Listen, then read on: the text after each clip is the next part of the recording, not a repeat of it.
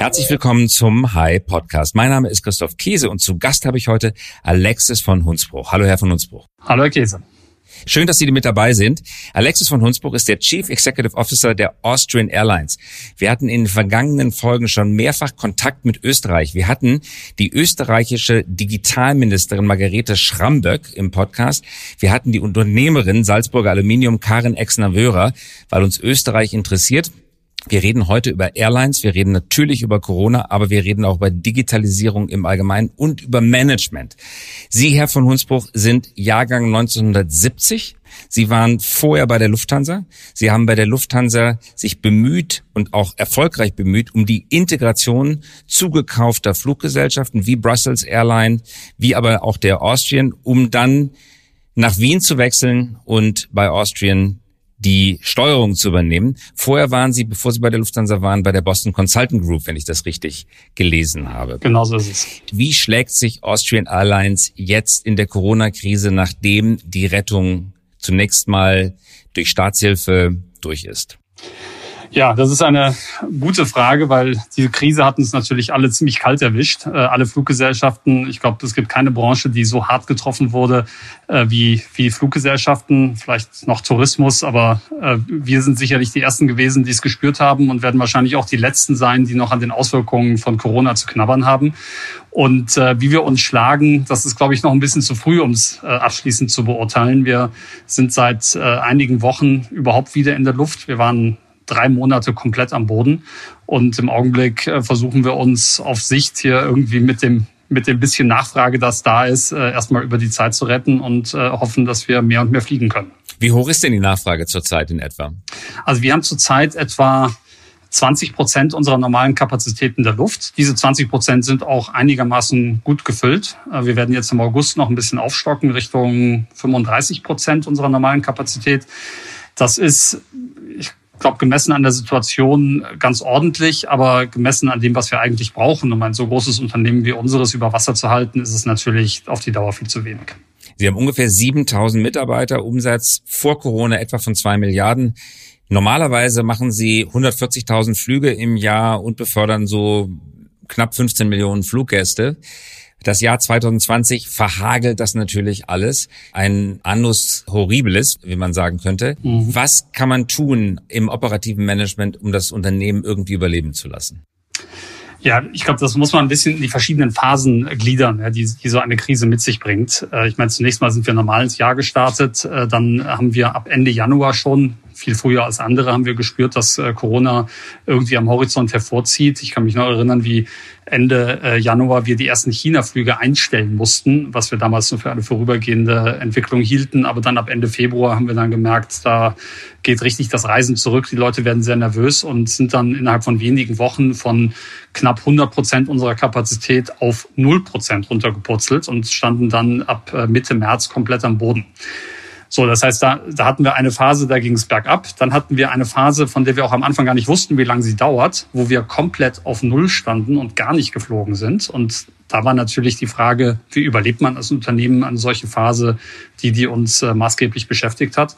Und jetzt seit Mitte Juni fliegen wir eben langsam wieder und versuchen das langsam wieder hochzuziehen, sind aber schon ähm, sagen wir, relativ realistisch, dass es mindestens zwei Jahre dauern wird, bis wir auch nur in die Nähe dessen kommen, was wir früher mal geflogen sind. Das heißt, wir sind jetzt in so einer ganz langen Neustartphase, in der wir Stück für Stück versuchen, wieder in den Markt zurückzukommen, um dann in zwei Jahren, in drei Jahren hoffentlich wieder eine einigermaßen normale Fluggesellschaft zu sein. Wenn man die Flotte so am Boden stehen sieht, das kann man in München sehen, das konnte man in Wien sehen, das kann man in Frankfurt sehen, wo eine ganze Landebahn vollstand mit Flugzeugen oder immer noch voll steht mit Flugzeugen, da wird einem ja auch als Airline-Manager erstmal bewusst, wie viele Flugzeuge man eigentlich besitzt, weil normalerweise mhm. sehen Sie Ihre Flotte nie am Stück.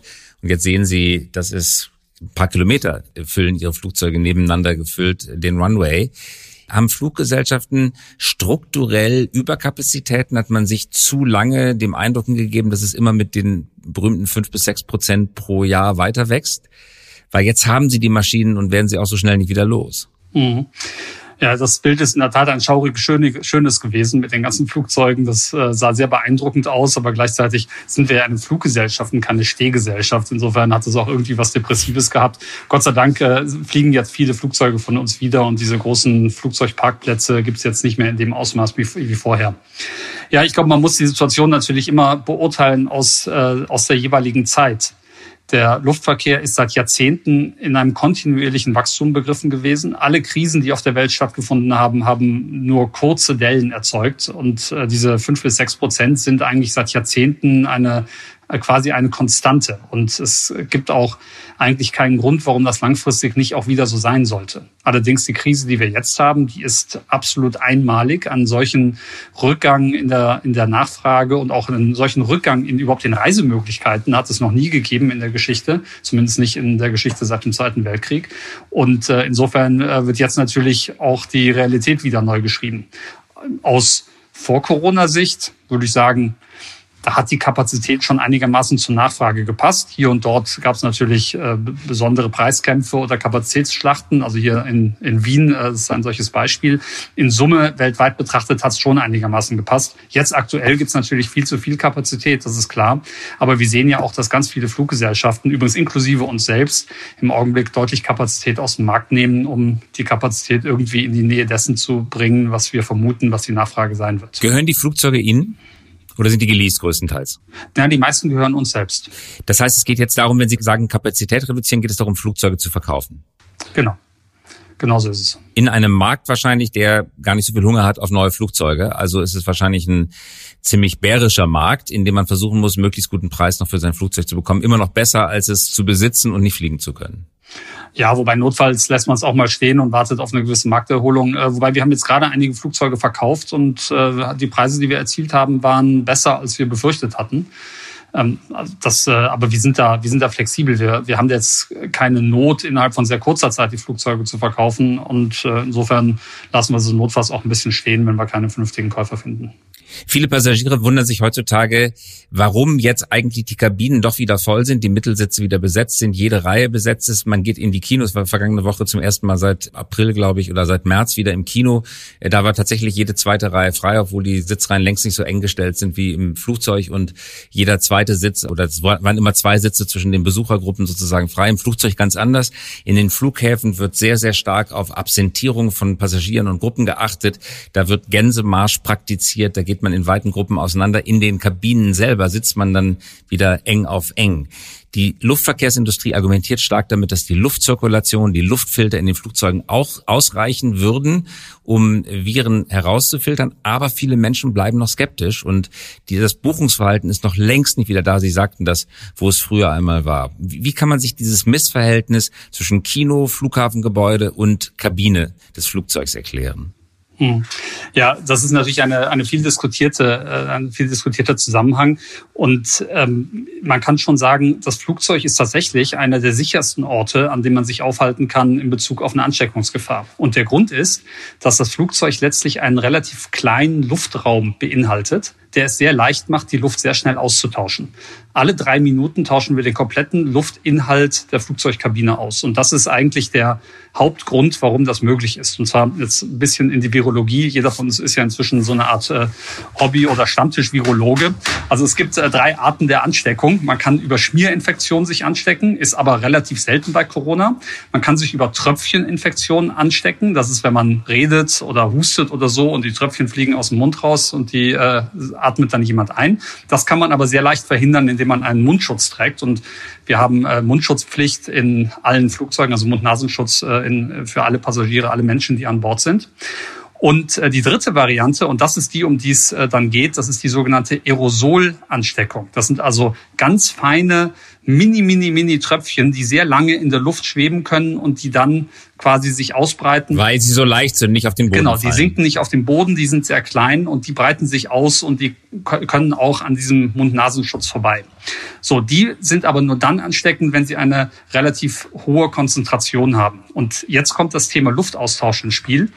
Wenn man die Luft sehr schnell austauscht, so wie das bei uns der Fall ist, dann können die sich gar nicht so stark konzentrieren, dass es zur Ansteckung kommt. Dazu kommt, dass bei uns die Luft oben einge eingespeist wird und unten rausgesaugt wird. Das heißt, man hat sowieso eine vertikale Luftströmung. Das heißt, sie verteilen sich auch nicht. Und hier ist der Unterschied zum Kino oder zum Konzertsaal. In einem Kino hat man einen so großen Luftkörper, dass der Austausch wesentlich länger dauert als im Flugzeug. Und dieser Unterschied ist der entscheidende, der es erlaubt, in einem Flugzeug eng zusammenzusitzen und trotzdem sicher zu sein, im Kino aber möglicherweise nicht. Und ähm, deswegen äh, ist es auch im Augenblick Praxis, dass das so gehandhabt wird. Und es gibt auch Stand heute praktisch keine nachgewiesenen Infektionsketten, die in einem Flugzeug ihren Ausgang genommen hätten. Insofern äh, scheint auch die Praxis dieser Theorie recht zu geben. Es spricht der Naturwissenschaftler, Sie sind kein Virologe, aber Sie sind Physiker. Sie haben am Max-Planck-Institut für Radioastronomie promoviert zum Thema die Polarisierung von Pulsar-Radioemissionen. Ein ganz anderes Thema als äh, Luftfahrt. Sie haben an der Uni Bonn Physik studiert. Wie findet ein Physiker, gut, wir haben ja natürlich in Deutschland auch das Beispiel, dass eine Physikerin an die Spitze der Bundesregierung gefunden hat, aber wie findet ein Physiker an die Spitze einer Airline? Ja, das sind natürlich die Irren und Wirrungen des Lebens, die äh, einen, einen auf solche Wege bringen. Also vielleicht äh, kurz zu mir selbst. Ich habe äh, hab in der Tat Physik studiert und in Astrophysik promoviert, weil ich das persönlich ein hochinteressantes Thema fand und auch nach wie vor finde.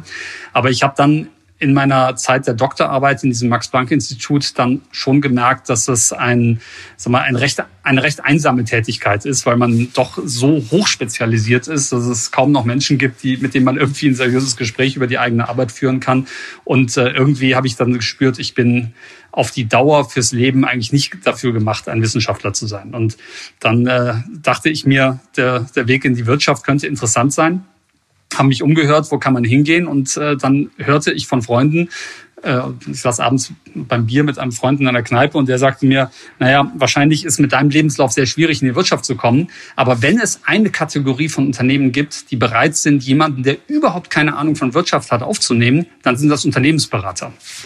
Und äh, daraufhin habe ich mich beworben. Das kann ich so nicht bestätigen für unsere Beratung, aber ich verstehe, was Sie meinen. Genau. Ja. Habe mich dann beworben, bin bei der Firma Boston Consulting Group genommen worden, was eine sehr renommierte Unternehmensberatung ist, die offensichtlich auch gute Erfahrungen gemacht haben mit äh, Quereinsteigern aus der Naturwissenschaft. Und äh, ich muss auch sagen, in, in der Rückschau, das stimmt auch. Als Naturwissenschaftler hat man, lernt man sehr viele Fähigkeiten, die in der Wirtschaft enorm wichtig sind. Weil in der Wirtschaft geht es sehr stark darum, dass man mit Zahlen umgehen kann, dass man logische Strukturen er, er, erkennen kann, dass man Probleme strukturieren kann. Und das ist in der Wissenschaft genau das Gleiche. Und ansonsten ist ja Wirtschaft nichts anderes als angewandter, gesunder Menschenverstand. Und wenn man den mitbringt mit ein paar analytischen Fähigkeiten, dann ist man da gar nicht so schlecht für gerüstet. Nun haben Sie bei der Lufthansa, wo Sie dann nach BCG hingekommen sind, sich mit der Integration, ich sagte das vorhin, zugekaufter Airlines beschäftigt und die Fluggesellschaften, die gekauft worden waren von der Lufthansa, beispielsweise die Nachfolgerin der Sabena, in Brüssel, die standen nicht in dem besten Ruf, weder vom Kundenservice noch vom Management noch von der Profitabilität noch von der Eigenständigkeit gegenüber der Regierung, waren oft unter lange Subventionsfälle. Austrian etwas besser, aber längst nicht so gut, wie sie heute dasteht. Wie macht man das? Solche Zukäufe, die ja nicht nur mit der Fluggesellschaft, sondern auch mit dem Aufgreifen von Slots zu tun haben, mit Personal, mit Fluggerät. Da gibt es ja viele Gründe, eine Fluggesellschaft zu kaufen.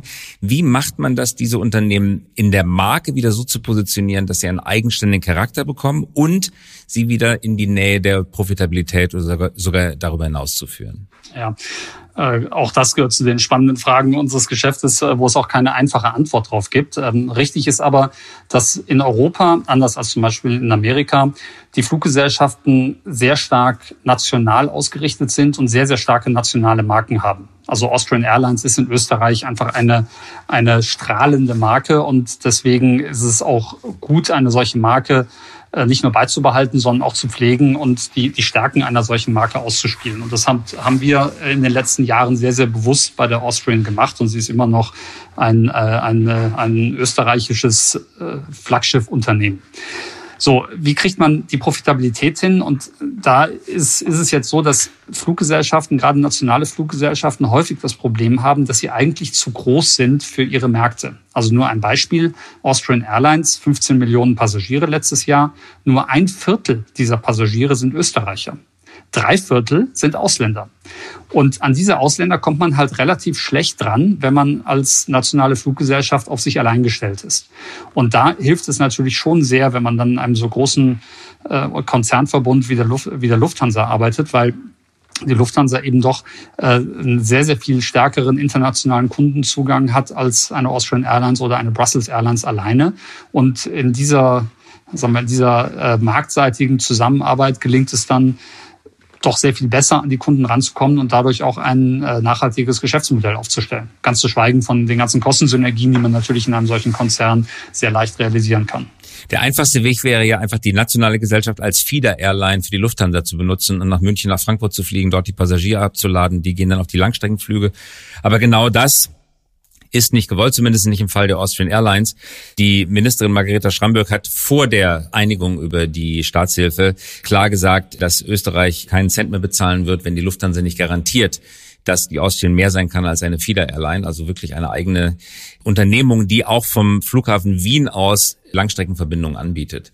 Wie ist das jetzt ausgegangen nach der Einigung der Politik? Was werden Sie in Zukunft anbieten? Wo werden Sie quasi synergetisch mit der Lufthansa arbeiten und sagen, wir müssen jetzt nicht so oft nach New York fliegen, wie wir es jetzt tun. Wir geben die Leute in München ab und da fliegen sie mit der Lufthansa weiter.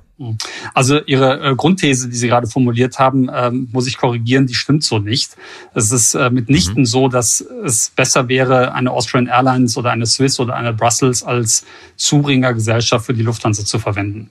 Dafür bräuchte die Lufthansa diese Gesellschaften nicht, weil Zubringerflüge kann sie ja selber organisieren. Lufthansa kann ja selber und tut es auch nach, nach Wien, nach Linz, nach Graz, nach Salzburg, nach Innsbruck oder sonst wohin fliegen. Das ist überhaupt gar kein Problem. Da kann sie die Zubringerströme sehr leicht selber transportieren. Wenn sie die Slots kriegen würde, die die Austrian heute hat. Ja, aber in diesen Flughäfen ist äh, Slotknappheit nicht das Problem.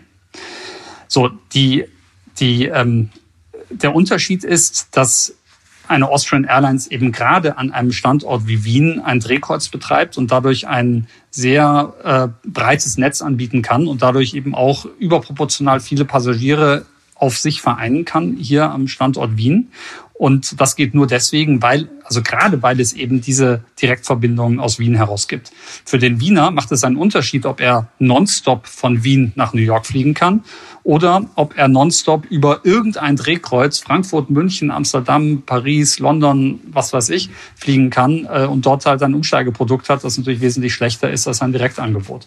Und deswegen äh, ist es schon immer die, die Rolle der Austrian Airlines gewesen, ein solches Drehkreuz, also ein, ein, ein, äh, ein Drehkreuz bedeutet nicht nur Direktverbindungen, sondern auch Umsteigeverbindungen. Und durch, das, durch diese Umsteigepassagiere äh, gelingt es einem eben auch Menschen, äh, auch äh, Strecken anzubieten, die eigentlich nicht genug Nachfrage hätten. Also Beispiel nach ähm, Washington fliegen jeden Tag 40 Passagiere von Wien nach Washington, mehr nicht um ein 300-sitziges Flugzeug zu füllen, braucht man noch 260 weitere Passagiere, die man von irgendwo erst nach Wien fliegt, um sie dann den Flieger nach Washington zu setzen.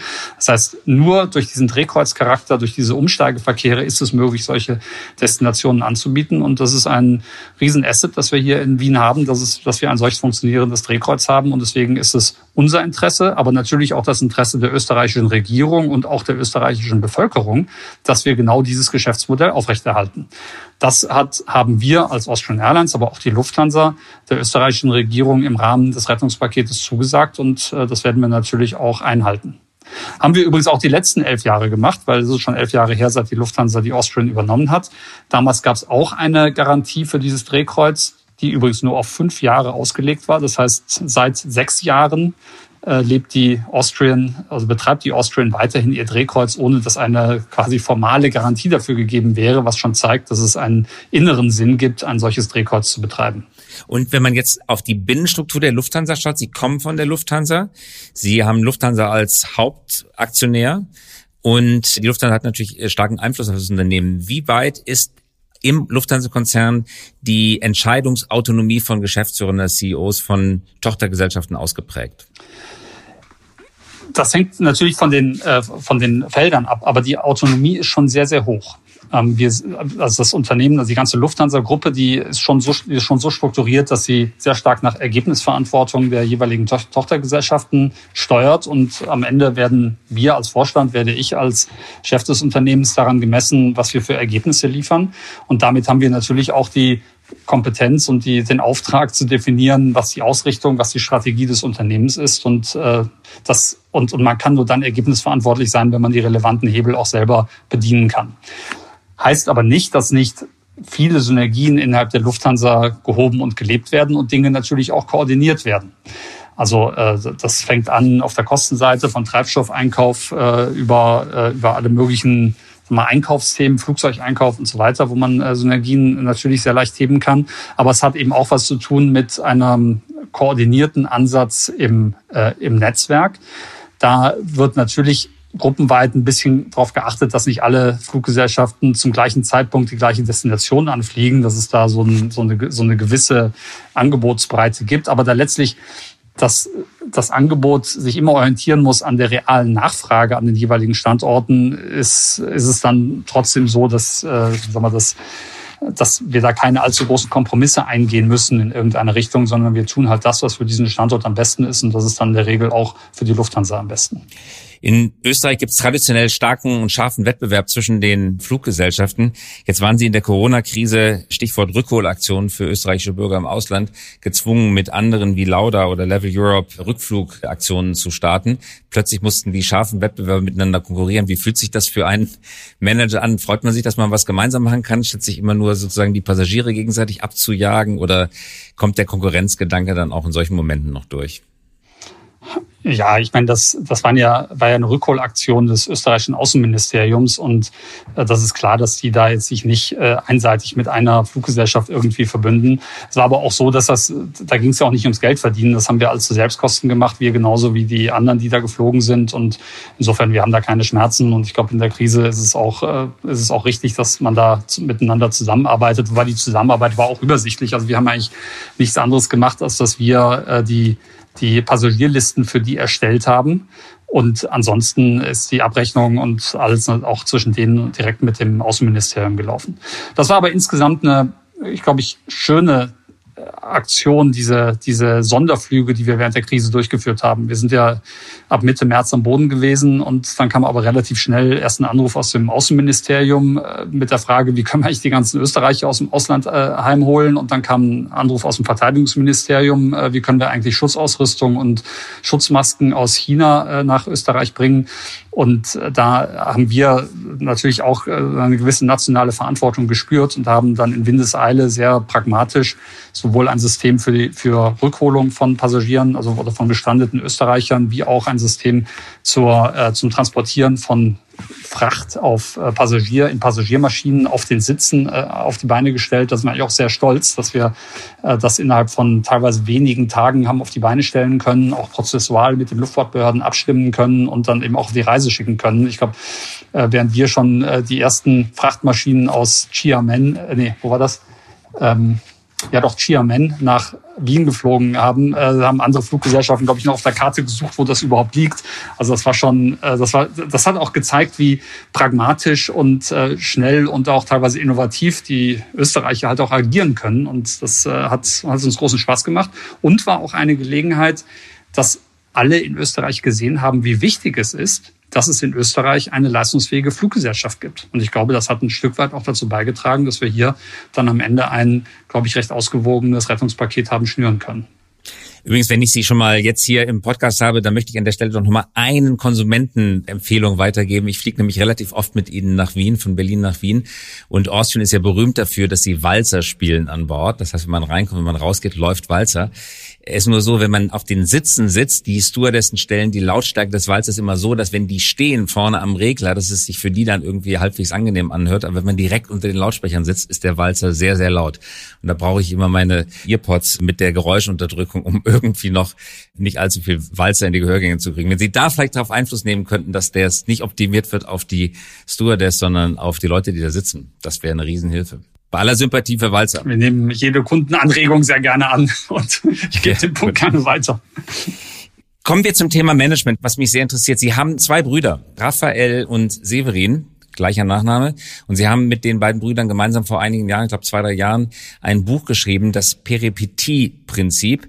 Einer ihrer Brüder ist Schauspieler, der andere Bruder ist Künstler, Musiker, Dirigent und Leiter eines großen Konzerthauses. Und das Peripetie-Prinzip, ich kannte das Wort auch nicht, die Peripetie ist der Moment, wo in einem Drama eine entscheidende Wandlung der Handlung eintritt. Eine Wende zum Besseren oder zum Schlechteren, auf jeden Fall der entscheidende Punkt, wo sich Sachen ändern. Und zu dritt, drei Brüder, haben Sie ein wirklich lesenswertes Buch geschrieben, das sich mit der Frage beschäftigt, wie kann man im Management, Unterzeile lautet die Kunst wirksamer Führung, wie kann man im Management solche Momente herbeiführen, um Menschen, Organisationen dahin zu bewegen, Sachen zu machen, die vielleicht im ersten Moment gar nicht so ihre eigene Idee gewesen sind. Also wie kann ich die Menschen dazu verführen, das Richtige zu tun?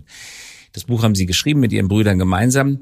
Was können Sie davon anwenden? Was haben Sie in Ihrer äh, Funktion als Chef von Austrian Airlines davon gebrauchen können?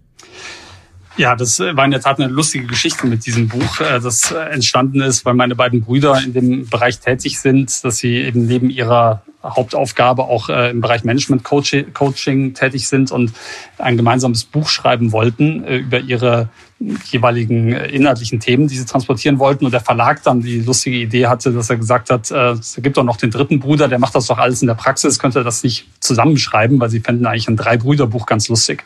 Und so haben wir das gemacht. Und äh, das Thema, also Peripetie-Prinzip heißt ja das Buch.